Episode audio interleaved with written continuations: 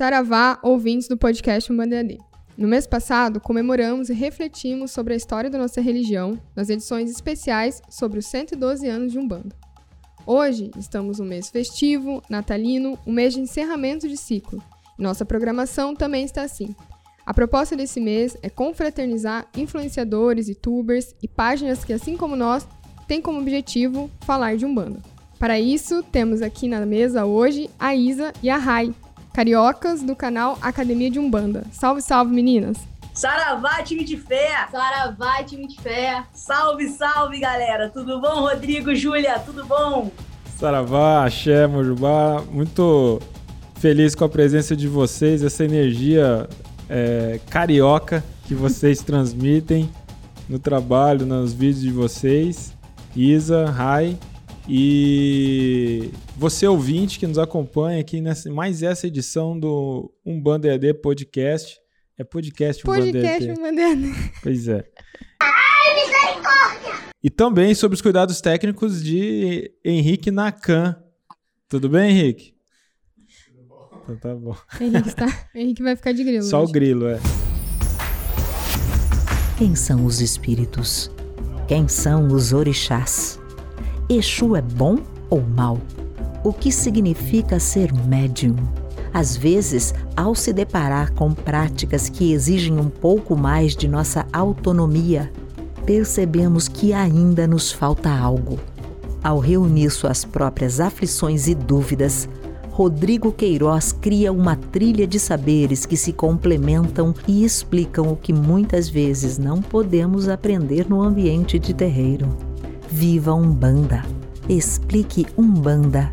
Pense e repense Umbanda. Descubra Umbandalogia. Você está ouvindo o podcast Umbanda EAD, um bate-papo umbandista com reflexões sobre a vida, apresentado pelo sacerdote Rodrigo Queiroz e pela jornalista Júlia Pereira. Então vamos lá. Uh, Isa, a gente acompanha o canal de vocês e vê um crescimento, uh, podemos dizer assim, sem desmerecer todo o empenho colocado ali, mas vertiginoso, né? Foi um estouro, né? Esse canal. Uh, eu penso que o nome é muito feliz, né? Academia de Umbanda. Mas tem uma característica ali que é vocês mesmo, né? Que é essa legitimidade, essa maneira genuína de se comunicar.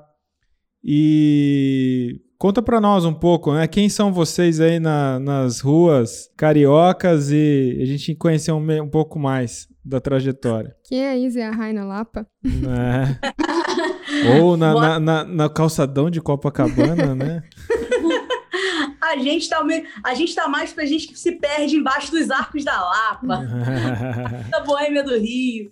Então, eu sou Isa, sou Isabela, a gente é aqui do Rio de Janeiro.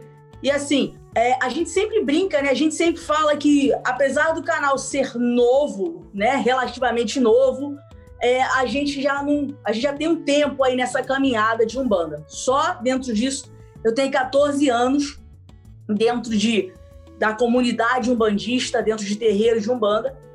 E a Rai, então, nem se fala. Daqui a pouco eu vou passar para ela se apresentar, que ela, se eu tenho 14, ela tem a vida inteira. E, e aí a nossa vida foi exatamente trabalhar, sendo que eu, antes de assumir a Umbanda, antes desses 14 anos, antes de assumir a Umbanda como parte importante, necessária, essencial da minha vida, eu sempre andei por muitas religiões, eu sempre fui muito não só curiosa, como realmente instigada, como religião era uma coisa que sempre me chamou atenção, o magnetismo, a ideia de unir e ao mesmo tempo quebrar e separar, era uma coisa que sempre me chamou muita atenção.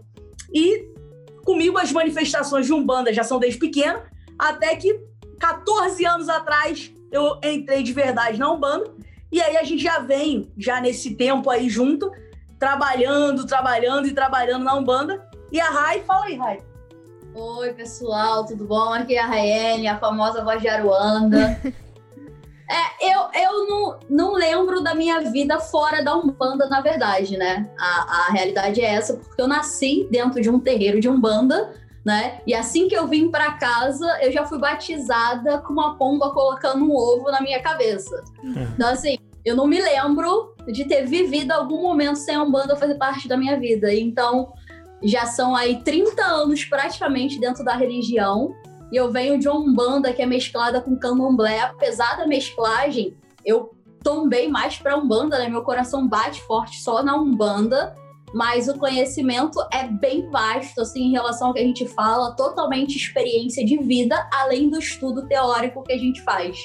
Então, eu trago uma vivência maior, mas não menos importante, né, para o canal, mas uma mesclagem para poder conversar, porque o pessoal chega muito com dúvidas de outras vertentes, né, de até mesmo candomblé dentro disso. Então, ajuda muito a gente ter um norte para dar para essas pessoas.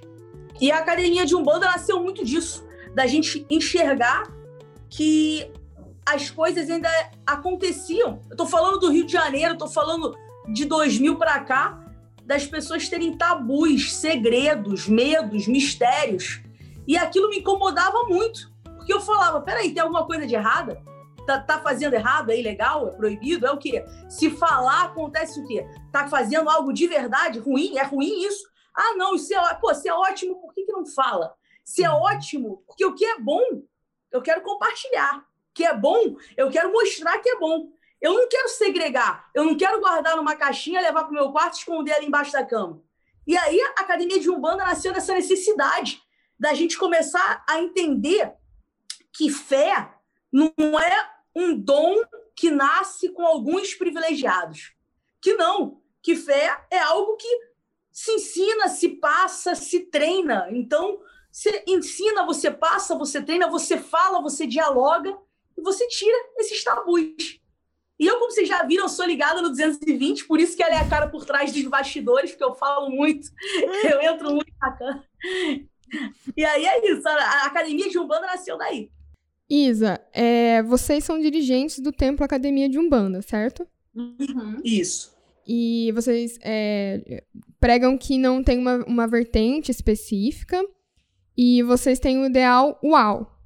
E o método de ensino, eita, é isso? Exatamente. Eu queria que vocês falassem um pouquinho sobre isso pra gente.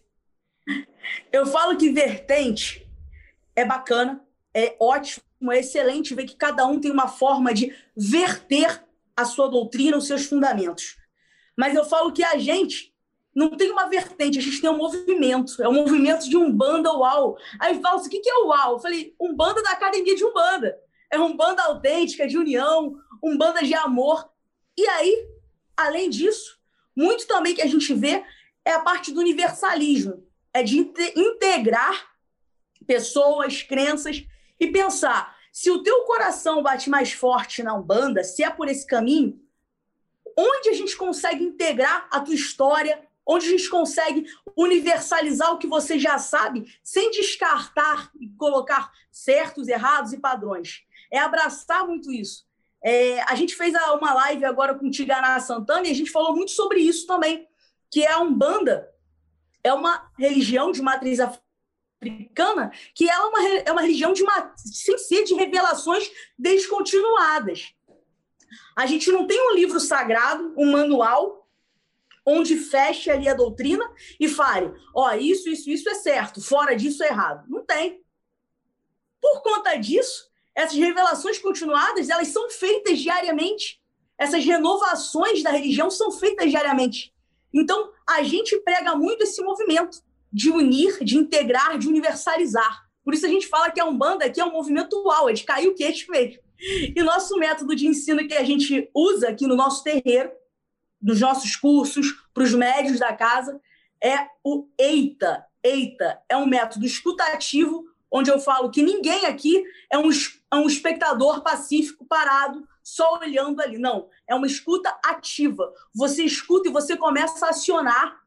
É o ID integrativo, é você mostrar que ninguém está sozinho. Porque muitas vezes, dentro de um terreiro, a pessoa entra achando que está em família e sai dali achando que estava deslocado, um peixe fora d'água. E a gente trabalha muito esse método de integrar. Integrar o que você já sabe, integrar você, integrar sua história, integrar tua crença o T de transformativo, você sai daqui realmente com essa. Quando você aprende, quando você coloca isso em você, você tem que entender, você tem que ter a percepção de que te transformou. Não basta vir alguém falar, tá bom, tá vendo que isso mudou? Não. Aqui a gente puxa muito para que as pessoas, mais ou menos, que falem o que mudou, qual foi a tua transformação.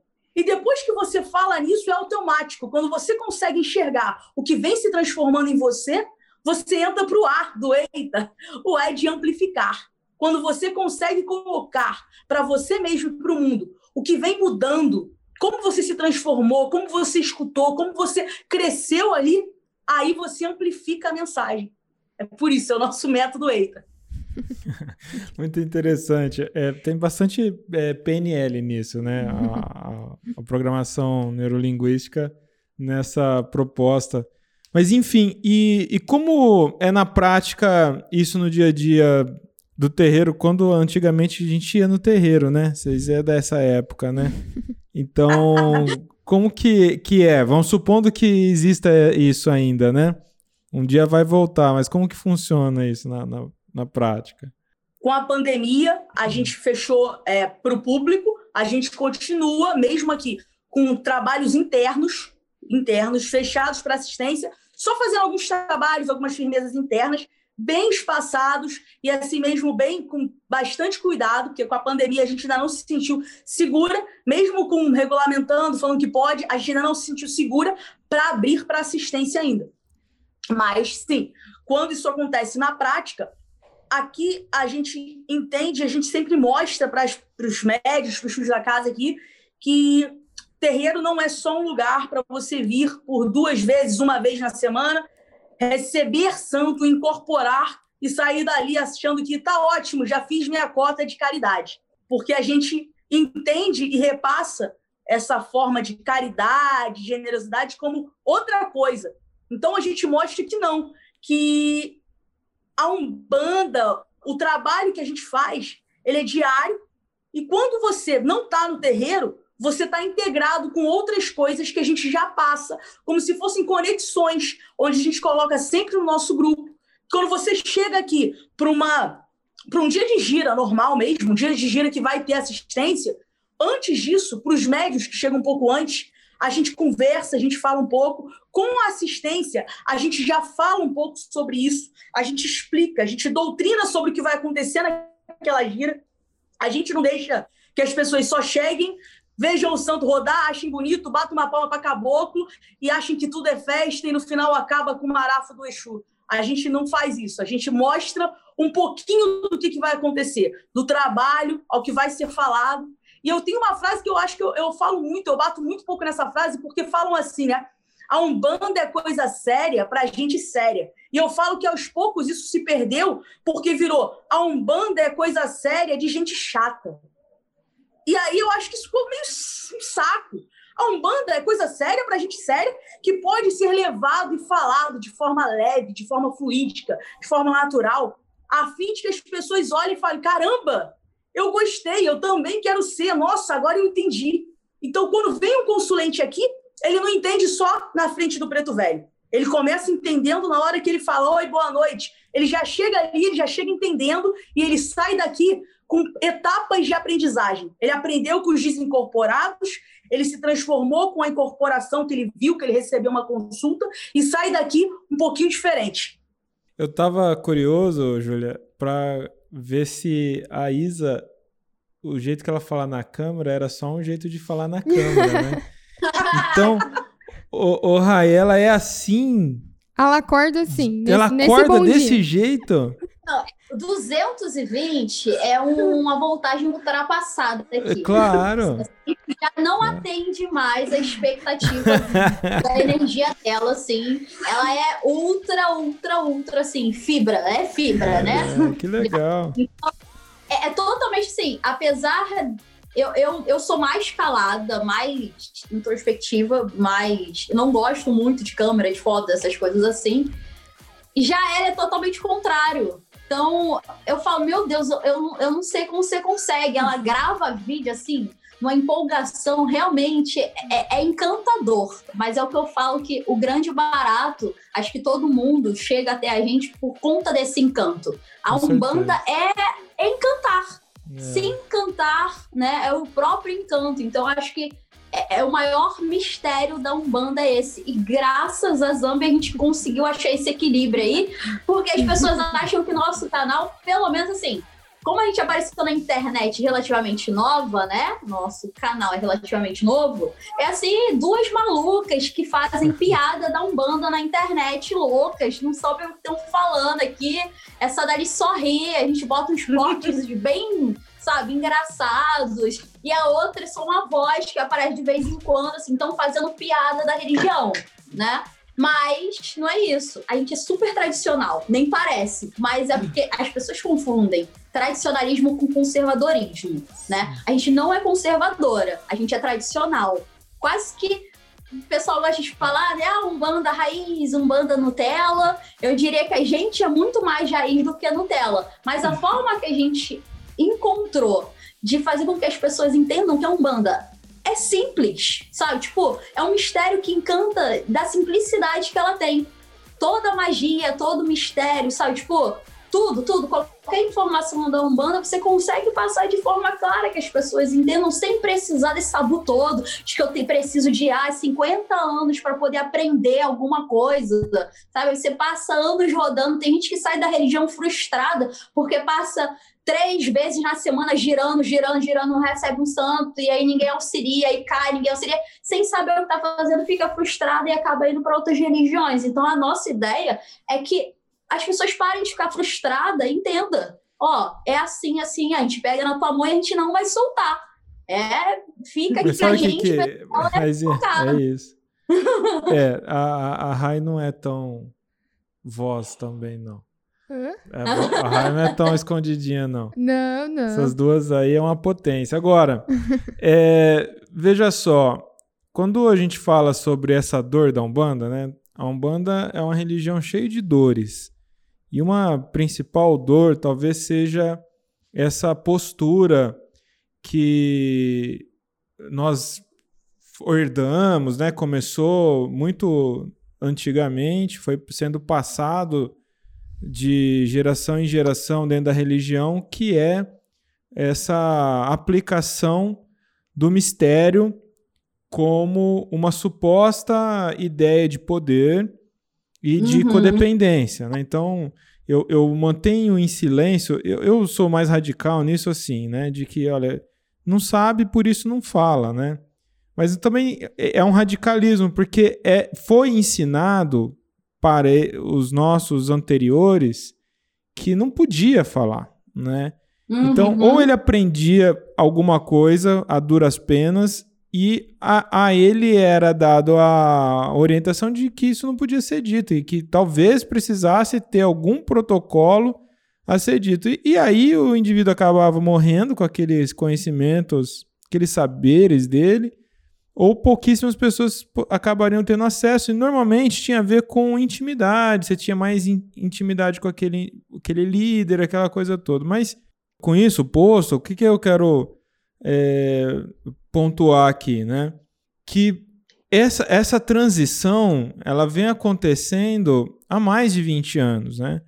Essa explosão uhum. De, de gritar para o mundo, não, mas não pode ser, porque ouvindo vocês falarem, é, é, a mesma, é o mesmo impulso que eu tive também em 98 para começar o Jornal de Umbanda Sagrada. Isso foi se desenvolvendo, virou depois um Banda EAD e tudo mais, né?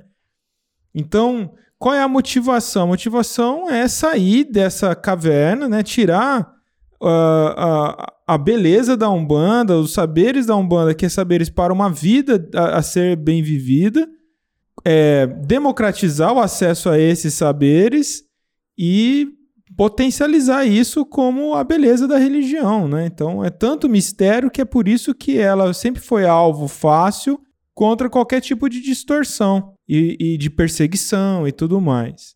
É, é, é, bastante complexo esse processo todo histórico, mas, no entanto, o que a gente entende é que enquanto houver essa ortodoxia E, por, e, e mais curioso, não sei se vocês já estão tendo contato com esse fenômeno, né? Mas existe essa ortodoxia, ela, ela está se renovando.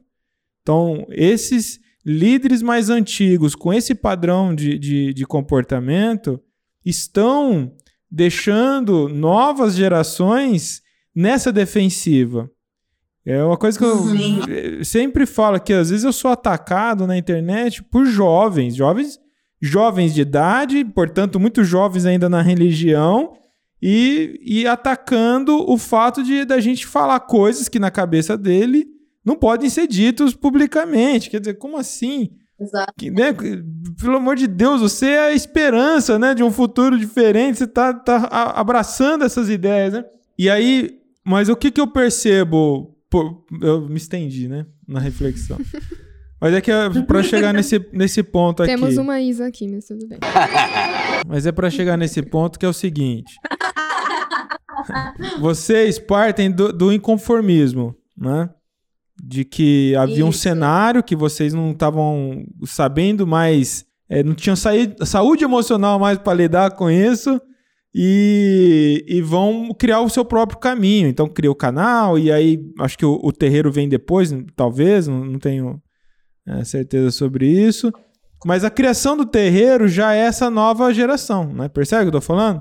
Vocês não estão uhum. herdando uma, uma tradição, vocês já estão criando uma nova. Quando você você inclui uma metodologia de vivenciar a religião, isso é muito moderno, né? Falar, ah, hum. o movimento UAU, o método EITA, isso daí é algo que, é, muito embora, de fato, essa é a realidade do dia a dia de terreiro, contudo, isso de forma organizada já faz parte desse novo momento da religião. E só pode ser é, valoroso e ter eficiência quando se cria novos terreiros com essa nova perspectiva. O que eu quero dizer? Uhum. A gente vive uma transição ainda, então essa transição no processo religioso e também em cultura social é um processo lento. Eu acreditava anos atrás que seria muito rápido isso, que era só fazer barulho que as coisas iam acontecer.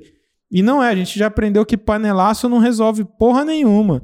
Então não adianta só fazer barulho, tem que haver uma ação consistente, um movimento e renovações. Portanto, eu acredito que precisa haver cada vez mais novos terreiros com uma nova mentalidade. Não precisa ser uhum. indivíduos de idade nova, né? Só para ficar bem claro, a gente tem que ser bem pedagógico nessas informações, né? Mas é uma nova claro. mentalidade diante da, da religião e os protocolos do antigamente eles precisam ser revistos, né? Isso em absoluto é profanar. E esses números, então, assim, cada vez mais a, a, esses canais arregimentam pessoas. Será que esse não é um sinalizador? Né? Se, se tantos canais dentro da, da rede social arregimenta centenas de milhares de pessoas justamente pelo fato de que estão entregando conteúdo, estão entregando informação, estão falando as coisas íntimas do terreiro abertamente, Será que essa não é a, a, o caminho natural para uma evolução da religião, por uma expansão do, da nossa comunidade religiosa, né? Mas a gente vê muita resistência. Então eu queria fazer esse super grifo, porque é, até um terreiro que chama Academia de Umbanda é algo muito inusitado, né? Quando, principalmente no uhum. Rio de uhum. Janeiro, o comum é aquela coisa do terreiro de Umbanda espírita é, Ogum, Beramar, né, o, te, o terreiro de Umbanda Candomblé, é, né, Vovó aqui Cambinda. Axé, é, aqui é tem isso, vários. É isso. Então, assim, que é, tudo isso é legítimo também, contudo, é, é, percebe esse movimento, né? Igual o Ica chama Templo Escola de Umbanda Sagrada, né? É uhum. isso, o, o, o, nome do terreiro, né? Instituto Cultural Ruanda, que tem o seu templo, Escola Umbanda Sagrada. Então, essa, essa é uma boa nova de, no, de uns últimos 20 anos. E para quem está nos ouvindo e faz parte dessa geração de transição, porque quem está chegando agora e já é fruto dessa, dessa enxurrada de informações né, que canais como os nossos proporcionam para as pessoas, é, já, já é um, um outro olhar, né? E, e o, a, a voz né, de vocês, né? Quando vocês começam a, a ter esse, essa dor, né? E ser incômoda. Você tem clareza disso? Você queria falar para o desconhecido que a internet é muito grande. Internet é algo que a gente não sabe o que, que a gente está atingindo, quem é que está nos vendo de verdade, né? Era essa a ideia? Era, ela, ela era estratégica nesse sentido ou não? Era, era uma, uma necessidade de falar, simplesmente falar, principalmente ali para a comunidade ali, em torno de vocês, e de repente a coisa tomou a, o rumo que tomou. Como que foi? Falar. Eu acho que foi, na verdade, um grito de alerta. Um alerta no qual você chega e fala assim: olha só, eu sou filha de santo de uma casa, eu tenho meu pai de santo, eu tenho minha mãe de santo, eu tenho minha avó de santo, eu tenho lá toda uma hierarquia, né? Que o pessoal adora falar para se validar, né? Eu acho isso não desnecessário, mas eu acho que não deveria ser importante para validar o que eu falo. É, esse grito de alerta das pessoas precisarem se validar em alguma coisa, se validar pelo que as pessoas estão falando, escondido procurando conhecimento de forma escondida. Isso começou a apitar o alarme. Peraí, mas por que você está procurando escondida? E aí você faz parte, por exemplo, um exemplo de, de, que aconteceu muito com a gente, de em casas, de, de chegar irmão de santo, tio de santo, sei lá, até pessoas que não eram do mesmo terreiro e outros terreiros chegar e falar assim, olha só, não tenho muita abertura para falar com meu pai de santo, vocês podem me ajudar? Ainda existe isso, né? É Caramba, só tipo, pra gente isso foi tão o divisor de águas, de, tipo assim, cara, o Pai de Santo não é Deus, né? Ele não tá numa esfera superior. É, é, é, a gente acredita numa hierarquia horizontal, né? Eu sou irmã dela, ela é minha irmã, mesmo trabalho que ela tem, eu tenho, é a mesma responsabilidade, que é passar a um bando conhecimento, fazer com que o indivíduo evolua e aprenda e repasse isso. E a única então... coisa que muda aí é se um sabe mais, e não necessariamente um dirigente de um terreiro sabe tudo sobre aqueles filhos que estão ali. Então, eu acho que o mais interessante dessa integração horizontal é você entender que, tá, existe dirigente? Claro que existe, mas quem é o dirigente? Não é aquela figura de um pai ou mãe de santo castigador, onde as pessoas sentem medo ou receio de falar com aquela figura meio opressora, quando, na verdade, é uma figura que só está ali te norteando, te dirigindo, te mostrando uma direção. Se a figura que está ali não te direciona, ela está ali para quê? E aí isso começou a ficar esse alerta para gente. Até porque a nossa intenção inicial nem era abrir o, a academia de Umbanda fisicamente ou virtualmente. Não era. A gente já tinha há é um tempo. A gente tem cara de novinha, mas eu sei que as sardas enganam. De repente, as sardas podem mostrar que a idade é menor do que verdadeiramente é. Ela é pequenininha e eu sou sardenta, então é uma garota, né? É uma vovó, é uma vovó garota. Mas tá tudo bem. Agora, a gente já tinha a missão sacerdotal que foi dada através de DK para gente, em duas casas. E a nossa intenção não era abrir ou dirigir uma casa. A nossa intenção era ficar ali tranquila, porque ainda existia também, não, eu não quero isso, essa responsabilidade, não. E aí a gente ficou, inclusive a gente saiu até do terreiro, que era o terreiro matriz, que é o terreiro da, da família dela, que ela nasceu nesse terreiro, só para vocês entenderem um pouco como é que foi isso. Então a gente já era do terreiro da família dela e a gente até saiu para seguir um caminho separado, normal, em outro terreiro. Sendo que em outro terreiro, por mais tempo que a gente fizesse, a gente começou a entender que, de verdade, não importa se a gente está dentro ou fora, as coisas se repetem. Acontece exatamente isso que a Rai falou. As pessoas vinham, descobriam que você, por algum motivo, não sei, ah, você veio de um terreiro, a sua avó já é dona de terreiro, sua família é dona de terreiro, pô, então você sabe mais. Então, deixa eu te perguntar, que eu não tenho coragem de falar isso com a dirigente, com a mãe de santo, não. Fala para mim, me ensina aqui. Então, eram várias coisas escondidas e que no final, depois que você ensinava, a pessoa falava assim: pô, muito obrigado, tá? Mas ó, não conta para ninguém não, tá? Não conta não, por favor. Eu vou te pedir um grande favor, não conta para ninguém, tá? Que senão ela vai ficar chateada, o pai de santo vai brigar. E aí a gente ficou, poxa, mas por que, que você não fala? E aí a gente começou a fazer um outro movimento. internamente. Do tipo, pera, então os errados são eles, porque eles não falam. Entende? Então, de repente, o pai e a mãe de santo tá ali super disponível e eles não falam. Então, vamos nós falar, vamos a gente, vamos chegar lá e vamos falar.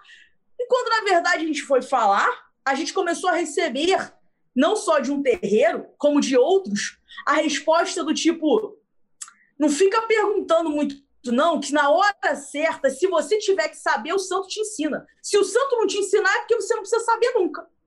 E tá tudo bem. E aí, que beleza. Né? Aí, aí a parada ficou louca. Aí a gente falou, nossa senhora. Aí, aí lombrou. Aí realmente hum. a gente falou, hum. não, não dá. E aí, como a gente já tinha essa missão sacerdotal, já tinha o DK, já tinha dois DKs, a gente começou a falar, não, então vamos abraçar isso. E aí nasceu não só o terreiro, como nasceu o canal, e o canal veio sem, como você falou, não veio na, na intenção de falar para tantas pessoas, foi falar. Deixa que pelo menos essa voz atinja aqueles que procuram escondido. Deixa que essa voz pelo menos ajude aqueles, sem precisar que eles murmurem nos cantos dos terreiros, para que daqui a pouco isso fique tão natural que eles comecem a falar: peraí, pai, mãe de santo, calma, você não está aqui para me direcionar? E hoje, uma das maiores alegrias que a gente tem é que a gente tem uma boa parcela até do nosso, da nossa audiência falando que é pai de santo, é mãe de santo, é dirigente de terreiro e está ali com a gente. Então, para a gente, é excelente ajudar as pessoas que não têm ajuda, mas é mais bonito ainda quando a gente enxerga que aqueles que estão ali em posição de fala, como direção de um terreiro, estão do nosso lado e falam: caramba, é verdade. Tá tudo bem falar, tá tudo bem a gente ser mais acessível, a gente entender que tem que ser uma família mesmo. Explica para os ouvintes que não estão familiarizados com esse termo o que vem a ser o DK. boa, boa, fala aí, Vajarana. O DK é a famosa coroa de pai de santo. É quando você chega a um determinado. É porque, na verdade, o DK é uma linguagem vinda do candomblé, né? Na verdade. E aí a gente usa por hábito. É, não é nem por usar mas um processo, doutrina né? do candomblé, mas é mais por hábito, né? É. E aí você ganha esse DK da casa que você fez essas obrigações, né? Que ele entende que você tá preparado, porque sua missão era essa né? E aí ele te prepara dentro da tua missão para que você vá receba seu DK, sua coroa de pai de santo e vá criar, né, a, a, a sua evangelização no caso, né? Aí você vai, vai viver, abre sua casa, vai ter seus filhos de santo. Sua missão sacerdotal. E você vai cumprir a sua missão sacerdotal, exatamente. É, é a outorga dada por alguém físico, né? Alguém Exatamente. humano. Exatamente. Isso aí. Isa, você, eu vi um vídeo que você falou que, que não tem medo de falar polêmica e gosta de falar abertamente, né?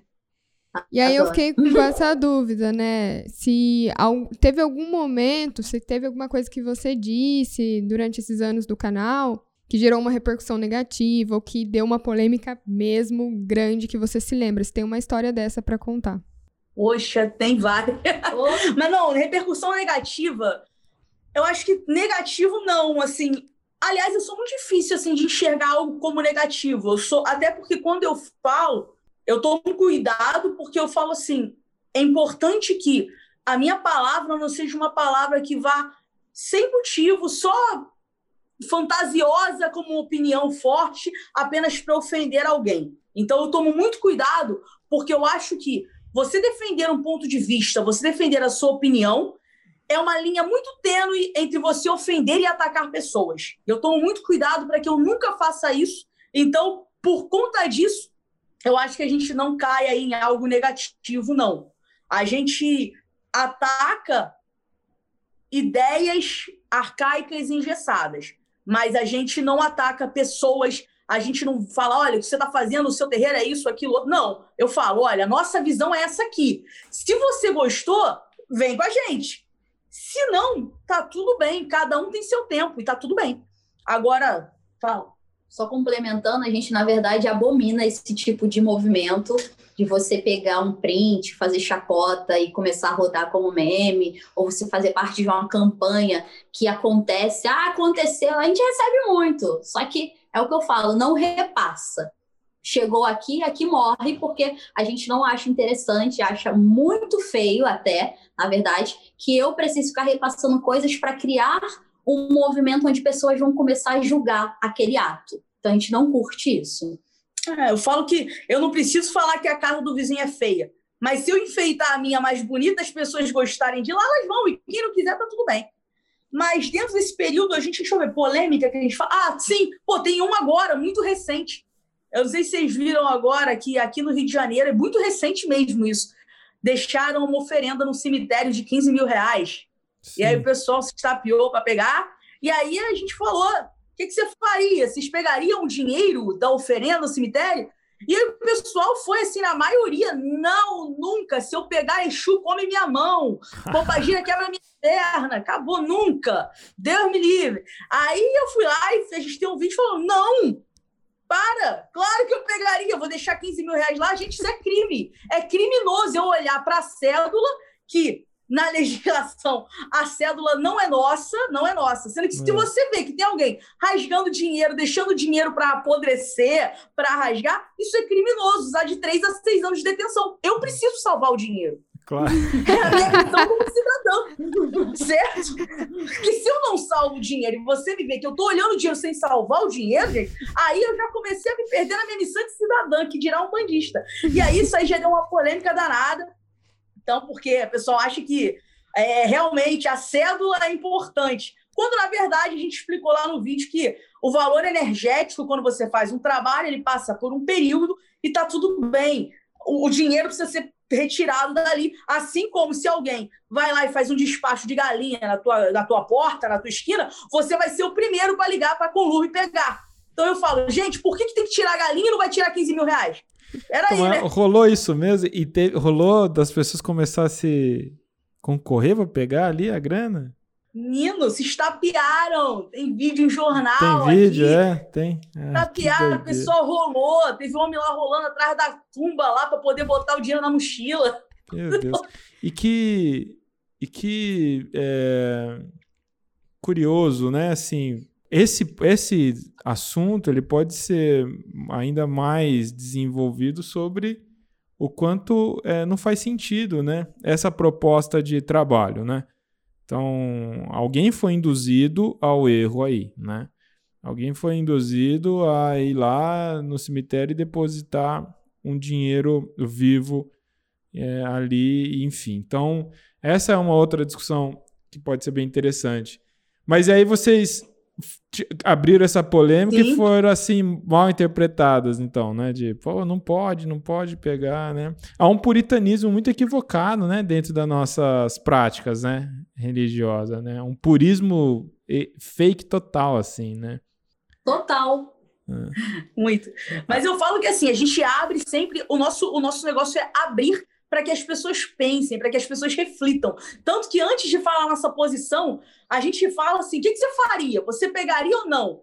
Aí eu deixo todo mundo responder, todo mundo se estapear entre cinco corajosos que falam que pegaria e 155 que falam que não. E aí, depois que acontece ali o ringue, eu vou e pergunto assim: tá bom, vocês que não pegariam, que, que o gari deve fazer? Que, que o gari, a pessoa que vai catar o lixo, o que, que ela faz? Ela não pega? Aí eu levo uma segunda reflexão. Aí eles começam. Poxa, se eu fosse o Gari, eu faria uma barganha. Se eu fosse o Gari, eu falaria com o Exu. Eu, mas e se o Gari não for religioso? O Gari não pode ser ateu? Gari agora tem que ser de matriz africana, ele tem que saber barganhar com o Exu. Como é que funciona isso? A gente agora vai impor religião às pessoas que tocam no lixo. Aí já entra numa terceira reflexão. Aí quando o pessoal já tá, tipo, no auge aqui, já querendo xingar até meus antepassados, aí eu vou lá e lanço um vídeo explicando qual é a minha opinião. E aí, para mim, tá tudo bem, que é o que eu falo. Não ofendo ninguém, mas a minha opinião é essa, tá bom, a polêmica tá aí. Como que, para vocês, existe uma clareza, assim, no sentido de enfrentar alguma dificuldade claramente percebida por serem mulheres à frente da Câmara? Vocês sentem alguma. No, no, nesse processo, algum ponto dificultador? Eu não vejo dificultador. Eu vejo que há, ainda há poucas vozes femininas falando sobre Umbanda com relevância. Há poucas. E acho, acharia excelente que isso aumentasse. Não vejo ainda como um fator dificultador, sendo que eu acho que existe uma tendência natural, infelizmente, que já vem enraizado nas pessoas, de procurar validação sempre em vozes masculinas. Então é muito comum quando você tem. Eu, eu tô, fiz um vídeo, por exemplo, e as pessoas acham que aquele vídeo teve uma opinião familiar a um outro, a uma outra pessoa. E essa pessoa era um pai de santo, era um dirigente, era um youtuber famoso da religião. Então elas vão lá e validam, nossa, foi perfeito o que você falou, porque o que você falou casou direitinho com o fulano de tal. E o fulano de tal é sempre um homem. Olha, a minha opinião é impressionante. Quando ela é muito bem validada, ela sempre é igual de um homem ela nunca é igual a opinião da Júlia, a opinião da Fabiana, a opinião de uma mulher, a opinião da Joana. Sempre um homem assim, padrão capa de revista, né? É. Que agora temos o, o Pai de Santo capa de revista, que ele tem o seguidor que procura isso. E aí a gente fala assim: não, pode ser capa de revista, mas não foca nisso. Foca em ensinar. Traz as pessoas que vieram só pela capa de revista, ensina elas tá? Tipo, doutrine essas pessoas a buscarem aprender através do que você tem a oferecer. Eu sou uma pessoa que naturalmente. Quem que é o Eu já sou a pessoa. Sério, Você é o pai de santo capa de revista, Rodrigo? Não, eu boiei aqui. O que, que é o, o pai de santo capa de revista? É o bonitão, sabe? Nunca veio o pai de santo com aquela cara assim, lá de Nilópolis, 120 quilos, suadão, uma parada boa assim, sabe? suburbanão Rio de Janeiro autêntico, a gente nunca tem opinião validada com esse cara. A é. opinião é sempre uma pessoa padrão, um homem padrão. tá certo. Agora, é, bom, a isso você denuncia é, ou constata, né, claramente o que a gente fala do, do machismo impregnado, cultural e, e estrutural. Agora, é, tem um lado narcisístico aí também, né? não sei se ocorre com vocês. Você, você viu essa validação machista, né? Ou seja, ah, o que você falou faz sentido mesmo, porque fulano, um homem, falou também lá, né? Mas também acontece muito assim. Nossa, eu gosto muito de você porque é exatamente o que eu penso. né? Porque mas aí, aí danou-se, né? Você falou exatamente o que eu penso, e por isso que eu gosto de você. Puxa, Narciso do caramba, né, meu? Tem esse, isso também, né? Aqui é o que mais acontece. É. Agora, quer ver matar é quando falam assim: eu gosto muito de você porque fulano fala a mesma coisa, eu adoro fulano. Aí você vai ver o fulano, ele fala completamente o oposto. Ele é tudo, ele fala assim, meu Deus! É, Aí é. eu começo a olhar e falei, não tô acreditando que falaram isso de mim. Esse me deprime. Todo o resto da minha Esse me deprime. Ai, ai. Mas falando sobre isso, né? É, rolam uns comentários agressivos, jacosos com vocês? Não. Ou vocês estão não. só na, na fase do todo mundo me ama? Eu diria que a gente tem quase sorte, assim, porque os uhum. haters são muito poucos. Uhum. Em comparação, assim, ao que a gente posta, número e tal, a gente até dá um pouco de sorte. É santo, né? Tem santo, tem tudo. a gente tranqueira. A gente passa. Depende do santo, né? Depende do santo. Tem santo que é briguento. Aí arruma um monte de hater aí feitinha, o assentamento bem colocado, as firmezas todas feitas. Tranca Rua tá deixando do lado de fora qualquer um que não gosta da gente. A gente tá recebendo muito carinho. Muito bom é. isso. Mas acho que é o tom que vocês colocam mesmo. Faz é, muito sentido isso daí.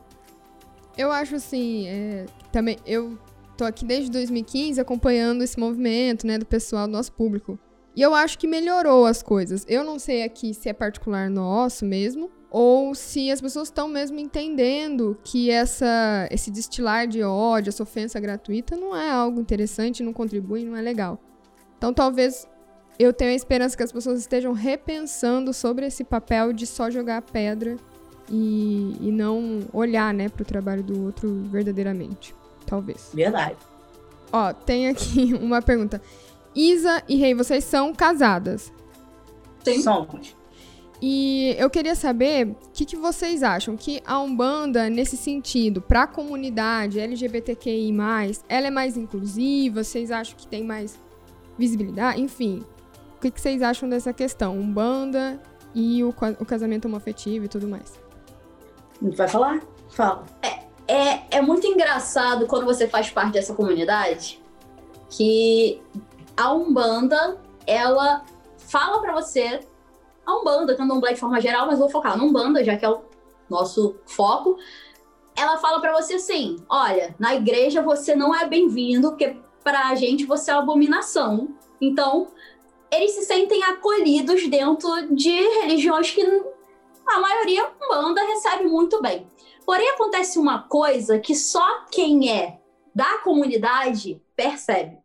Você aceita, mas quando chega lá dentro, a primeira risadinha de pomba gira que você der errado é porque você é gay. A primeira olhada dentro do vestiário da feminina é porque você é lésbica. Aí o pessoal já fica assim. Existe uma parcela, uma pequena parcela, não vou generalizar, mas existe uma pequena parcela de homofobia, vamos dizer assim, dentro da própria comunidade que te diz que você é aceito. Então tem que tomar um pouco cuidado quando você entra numa casa e você escuta coisas, você percebe coisas, você vê outras pessoas fazendo piada de entidades mais femininas, porque o cavalo, por um acaso, é, né, da comunidade LGBT. E aí você percebe é. que existe, eu te aceito, mas eu faço piadinha com você. Então isso me preocupa um pouco demais, porque essas pessoas Verdade. não falam assim, ué, que isso? Não, não pode fazer isso. Vai contra exatamente o que você prega. Você não pode pregar que a inclusão existe dentro do teu terreiro e na primeira oportunidade você faz piada homofóbica.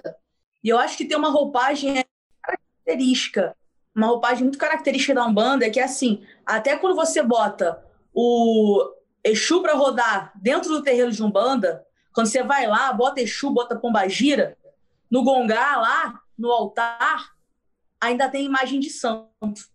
Então, para quem está olhando de fora, acha que aquilo é tudo muito bonitinho, aquela roupagem muito católica, calma e tranquila. Quando, na verdade, ali vai rolar o quê? A mesma coisa em relação à, à, à, comunidade LGBT. Quando você é aceito, você é aceito sempre num diálogo de inclusão, de vem que eu te abraço, vem que aqui você é acolhido, aqui ninguém é diferente, somos todos irmãos, e no final a gente de roupinha branca vai dar a mão, de roupinha de uniforme, vai dar beijinho na mão, vai cantar e vai ficar bonito na foto. Quando, na verdade, acontece muito isso. Quando você vai ali, depois da foto, não tem mais aquela roupagem bonitinha do acolhimento. Não para todo mundo. Não tem uma parcela ainda bem, bem significativa que faz piadinha, não só faz piadinha, como até tem algumas posturas doutrinárias de fundamento de casa mesmo, do tipo, aqui na minha casa, por exemplo, vou dar um exemplo, tá? Aqui na minha casa, homem não pode rodar pombagira. Aí você pergunta, mas por qual motivo? Tem fundamento? Porque eu não estou querendo brigar contra fundamento, não. Se tem, tá tudo bem. Por qual motivo? Ah, não, cruz credo. Aí vem assistência aqui acha que, que é tudo homem viado, que é tudo homem gay. Exatamente isso já foram palavras que eu ouvi da boca de dirigente. Então, eu já ouvi esse tipo de coisa e isso já me assustou, isso me, me, me deixou mal, me deixou ofendida, por entender que um gay não tá num terreiro para rodar pombagira, uma lésbica não tá para rodar Exu, não tem nada a ver. Então, é bonitinho no primeiro acolhimento, mas quando você vai um pouquinho a fundo, você começa a ver que as coisas ainda estão muito com véu, ainda estão muito mascaradas. É, é, é, existe essa coisificação né, da, da mas tem algo aqui que eu queria aproveitar para a gente separar, tentar organizar em duas situações. Né? Existe a, a religião, que a religião preconiza, existe o ser humano dentro da religião. O que a religião preconiza e o que, que é o ser humano aprendendo ainda essas coisas dentro da religião, há um caminho e uma distância muito grande. Agora, por outro lado, é muito legal ouvir de vocês esse feedback, porque eu, heterossexual, tenho a impressão que a gente, um bandista, é super inclusivo, é super acolhedor, né? É, também tenho a, homossexuais no terreiro e, e, são. Isso nunca é um assunto, isso nunca é uma questão. Muito embora eu possa é, reconhecer essas piadinhas, é, essas situações, mas em, ter, em, termos de doutrina não vai haver problema, né? Ou, ou, até vou aproveitar um parênteses aqui, há um, muitos anos atrás teve no ICA uma trans e e aí a minha decisão naquela ocasião foi colocar ela do lado, né, na corrente das mulheres, que há essa, essa diferença, né, a corrente das mulheres, a corrente masculina, e usaria, obviamente, o vestiário feminino, enfim, né. Então, mas havia um incômodo na época, um incômodo, é, não é nem por isso, mas justamente a presença é, do trans ali, né? Na comunidade havia. E aí, o que, que eu quero dizer? Por mais que eu estivesse dando o exemplo né, de inclusão, né, de acolhimento, de aceitação né, da identidade do indivíduo, né? Então, é, ela se identificava como tal, né? Como mulher, enfim, e, e, e se vestia assim, to, toda, enfim, né? Toda uhum. feita ali e mas a, a, as pessoas vinham com estranhamento. Isso já faz muitos anos, né? Agora, por outro lado, ainda há uma, uma, uma questão cultural impregnada também. Então, as, não, é, não é justificar, mas é talvez tentar explicar por que, que ocorre Sim. isso, né? A piadinha, uma brincadeira é, do tipo, ah, para de viadagem. Então isso há de ser muito ofensivo para uhum. é, a comunidade, né? Quando faz qualquer coisa, possa usar isso de forma estigmatizada né, e pejorativa. É, a gente precisa talvez de mais ações educativas, né, mais discussões abertas sobre isso e sobre o impacto é, emocional também naquele uhum. que se enquadra, né? Naquele que é homossexual ou qualquer outra identidade de gênero que tem ali, quando aquilo que é para ser até uma brincadeira já não tem mais graça, né? Aquela piada que é que é sem graça, né? Então, uhum. me parece que existe mesmo um, uma presença cultural que não é não representa exatamente um preconceito, mas é que está impregnado. Né? Então essas Sim. coisas precisam ser ajustadas. Agora, por outro lado, eu conheço também pessoas dentro da Umbanda muito machista, muito racista, muito, muito. Homo, é, homofóbico. Muito. A, aí existe. Agora, a religião em si não é. Não, porque é, não, exatamente. porque é isso, ó, porque existe religião que é, esse que é importante. Sim. As religiões abraâmicas, elas vão ter é, essa distinção, vai marcar esse, essa, essa divisão de gênero, escalar até prioridades e, e enfim, e vai ser o, o discurso vai estar tá aí essa esse não reconhecimento é, no ser humano. Então, a Umbanda, não, a Umbanda é zero. Isso, a Umbanda é religião de humanidade, não é religião de gênero, não é, ela não vai dividir dessa forma. E Com aí, certeza. Mas há, o aprendizado ainda está na dimensão dos indivíduos, né? da sociedade. Acho que o terreiro representa muito fragmento social mesmo, né? Da nossa sociedade uhum. ali no ambiente de terreiro, né? Exatamente, isso aí. Agora, vocês, é, como parte dessa comunidade, vocês sentem algum tipo de reatividade pública no trabalho por conta disso, negativo, ou se sentem representantes? A gente nunca recebeu nada de negativo, Não. nunca. E a gente tenta muito, sempre, de forma geral, levar a ideia de, de poder falar e conseguir falar de igual para igual, independente de sexualidade, de até mesmo eu entendo até essa parte de representante. Tudo bem, até pode ser, a gente nunca levou muito para esse lado. A gente, Se alguém enxerga, ótimo. Ótimo. Se estiver ajudando, maravilha. Perfeito. Se for não é uma bandeira. Vocês não estão levantando é. uma bandeira. É. E exatamente pelo que você falou também, porque as religiões que têm a sua matriz ali já descontinuada, de forma geral, onde você tem ali o tal livro sagrado, elas, de forma geral, todas têm como fundamento a abominação de homossexuais dessa comunidade, mas nós não levantamos e entendemos sim as religiões de matriz africana, entendemos a Umbanda como exatamente uma fonte de amor, uma fonte de falar a mesma linguagem, e é isso que a gente prega. Que não precise de validação heterossexual ou, ou validação de masculina ou validação do negro ou do branco, sabe? É, a gente nunca se sentiu, nunca, de forma nenhuma, é, maltratada ou como alguém não validando o que a gente fala por conta da gente ser casada ou por conta da gente estar tá ali. E tem várias coisas aqui que poderiam dar problema, né? Várias. Ser mulher, ser casada, é, ter até uma, uma idade que jovem, para entrar como sacerdócio, nós somos jovens.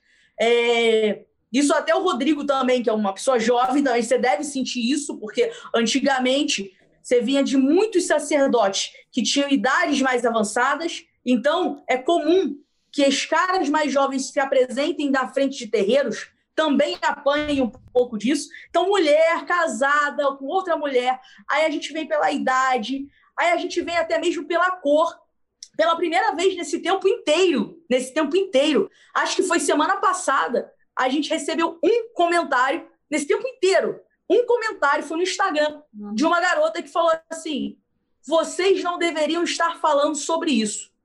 Esse não é o local de fala de pessoas brancas. Deixa a Umbanda para quem é da Umbanda. Pessoas brancas não deviam falar sobre a Umbanda.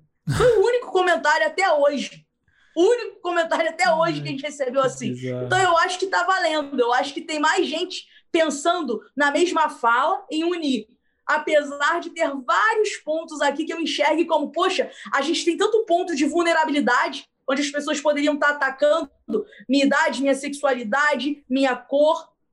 Mas não, a gente está sendo bem abraçada e parece que o negócio está dando certo. É por um acaso, só por um acaso, sim. Ninguém aqui é branca, brancariana, né? Eu sou branca. É, não, você estou não. falando em, em termo ancestral, de você vem, né? Esses dias eu, eu assisti um vídeo do Papo de Segunda, né, com o MC e todo mundo. E aí eles falavam justamente sobre o que a gente tem que fazer hoje, encontrar os pontos de diferença que existem entre nós, ou encontrar pontos em comum entre eu, você e todo mundo que está ao seu redor. Então, hoje para trazer uma ideia mais pacificadora, num momento que a gente está tão polarizado, né, em ideais e, e, enfim, é mais importante a gente olhar para o outro e buscar o que nele tem de você do que você ficar é, dizendo você não pode dizer sobre isso, isso não te Perfeito. pertence. Enfim, eu acho que fica aí a dica. Vamos procurar pontos em comum quando você olhar para o outro e não as diferenças. Perfeito, Júlia. Exatamente, perfeito. Meninas, tem algo que vocês gostariam de falar que a gente não comentou no programa aqui? Que a gente deixou de falar? Eu acho que foi um bate-papo muito bacana e eu acho que é importantíssimo isso, falar, sempre estar tá dialogando. A gente aqui, em nenhum momento, em nenhum momento, é o que a gente sempre fala, a gente está sempre aberto a conversar com todos, não importa, não importa a vertente, não importa onde é, não importa o que faz, não importa o que fala. Eu acho que exatamente as tuas últimas palavras, Julia, é enxergar o que você tem de melhor no outro e a gente conseguir trocar, porque eu acho que é sempre enriquecedor, é sempre engrandecedor para um banda. Quando a gente senta e conversa, quando a gente leva esse movimento à frente, é um movimento UAU. Esse é um movimento UAU. É onde a gente vai, senta com o Rodrigo, senta com o Tiganá, senta com o Luiz Antônio Simas, com o Rufino, senta com essas pessoas, fala sobre religião, fala sem tabu, fala de forma leve, de forma tranquila.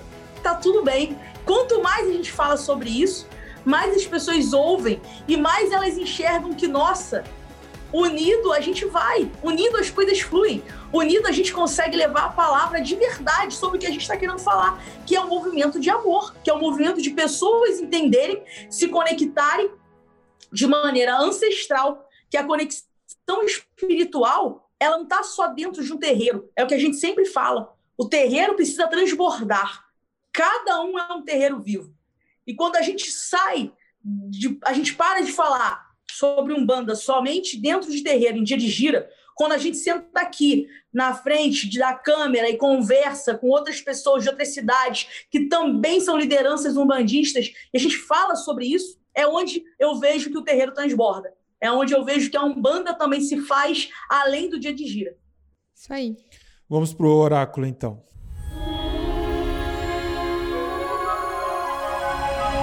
Ó, pergunta de hoje aqui. Trouxe pergunta polêmica, porque a Isa falou que ela é polêmica. Então vamos. Meninas, o que vocês acham sobre cobrar para fazer atendimento? Cobrar para fazer atendimento? Vamos lá. O que, que a gente fala muito aqui? É, no dia de gira, gira, gira, Umbanda, a gente não cobra e a gente entende que pra gente ali, no momento da gira, a Umbanda é, um, é dado por generosidade. Eu falo que é até a lei da caridade. Então, eu acredito que em dia de gira, não, não sem cobrança. Porém, quando as pessoas confundem um pouco, né? Se ela vai no local que a pessoa de lá era um bandista, dirigente terreiro, e ele vai, não sei, jogar alguma coisa, tirar um jogo de búzios, de, de, de, cartas, não sei o quê, como um oraculista mesmo, tá tudo bem cobrar, não, não há problemas. Vamos agora pro firma ponto. Firma ponto!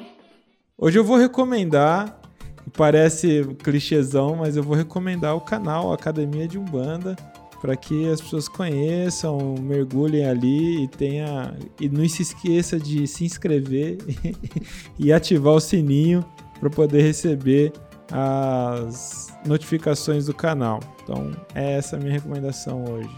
Mas qual é o vídeo que você mais gostou assim, que você tem um xodó por ele assim?